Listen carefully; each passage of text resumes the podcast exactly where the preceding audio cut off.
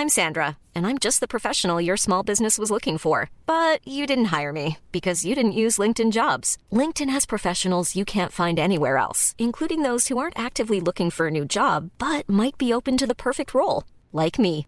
In a given month, over 70% of LinkedIn users don't visit other leading job sites. So if you're not looking on LinkedIn, you'll miss out on great candidates like Sandra. Start hiring professionals like a professional. Post your free job on linkedin.com/people today.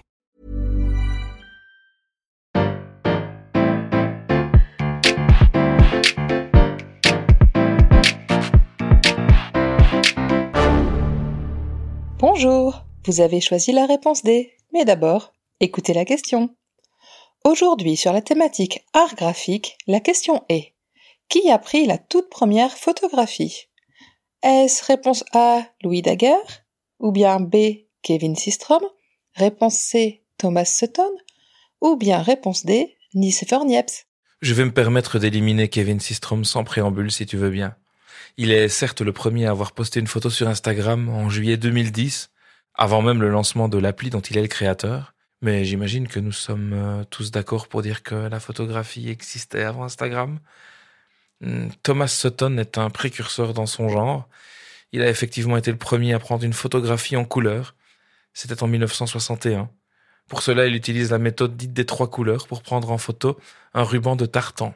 Si la photo existe et que les couleurs sont toujours dessus, il est impossible de deviner quel en est le sujet si on ne le sait pas déjà.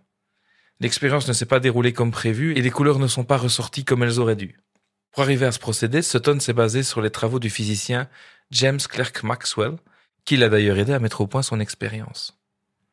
Comme souvent dans le domaine de la recherche et des inventions, la personne qui fait la découverte n'est pas celle qui a eu l'idée la première. Dès 1840, des scientifiques s'étaient penchés sur ce sujet mais sans réussir à fixer les couleurs sur le support. Si on a éliminé Systrom et Sutton, il reste donc Daguerre et Niepce. Et il pourrait y avoir un débat pour savoir lequel des deux est le premier à avoir fait une photographie. Je t'explique. La date conventionnelle de l'invention de la photographie est le 7 janvier 1839. C'est ce jour-là que François Arago présente à l'Académie des sciences l'invention de Daguerre, qu'on connaît sous le nom de daguerréotype. Le daguerréotype, je pense que tu vois à quoi ça ressemble. Hein. C'est l'appareil photo que l'on voit dans les films qui se passent autour des années 1900, la boîte en bois sur un trépied, avec un monsieur sous un grand tissu. Enfin, tu vois quoi. Eh bien, en réalité, le daguerréotype, ce n'est qu'une amélioration de l'invention de Niepce. Alors attention, on dit comme ça, on pourrait penser que Daguerre a volé l'invention d'un autre. Mais ce n'est pas le cas. Les deux hommes se connaissaient bien et ont travaillé un temps ensemble. Ils mettent d'ailleurs au point un nouveau procédé, le physototype, en 1829. Mais Niepce décède en 1833, ce qui met un terme assez définitif à leur collaboration. Le daguerréotype est donc, comme je le disais, une amélioration du physototype. Et donc oui, par déduction, tu auras compris où je veux en venir. La bonne réponse à ta question est donc la réponse D. La première personne à avoir pris une photographie est Nicéphore Niepce autour du solstice d'été 1827. Le procédé utilisé est l'héliographie, ce qui veut littéralement dire écriture par le soleil.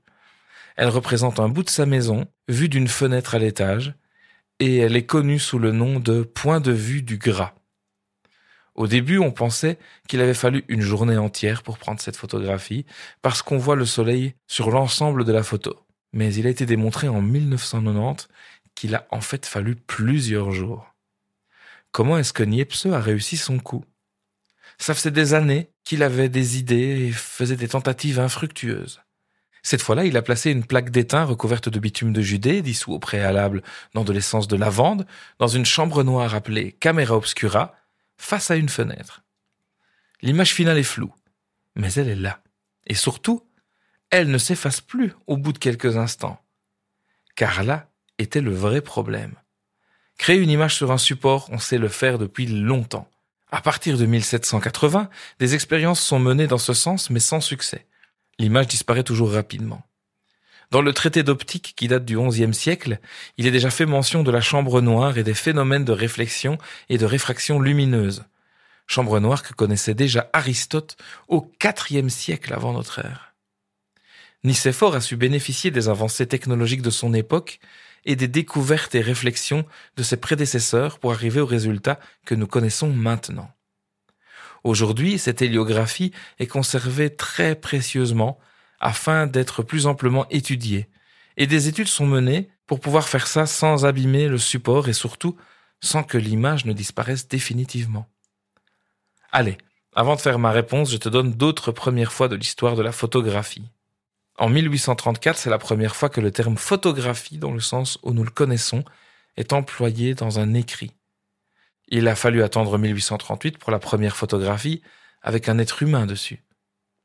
Le premier selfie date de 1839, alors que le premier portrait est de 1840. L'humain a donc été d'abord photographié son nez avant de photographier celui d'un autre. 1840, c'est aussi l'année de la première photo de la Lune, et c'est de 1844 que date la première photo d'un groupe de copains bourrés. Bravo, c'était la bonne réponse. Pour aller plus loin sur le sujet, retrouvez les sources en description.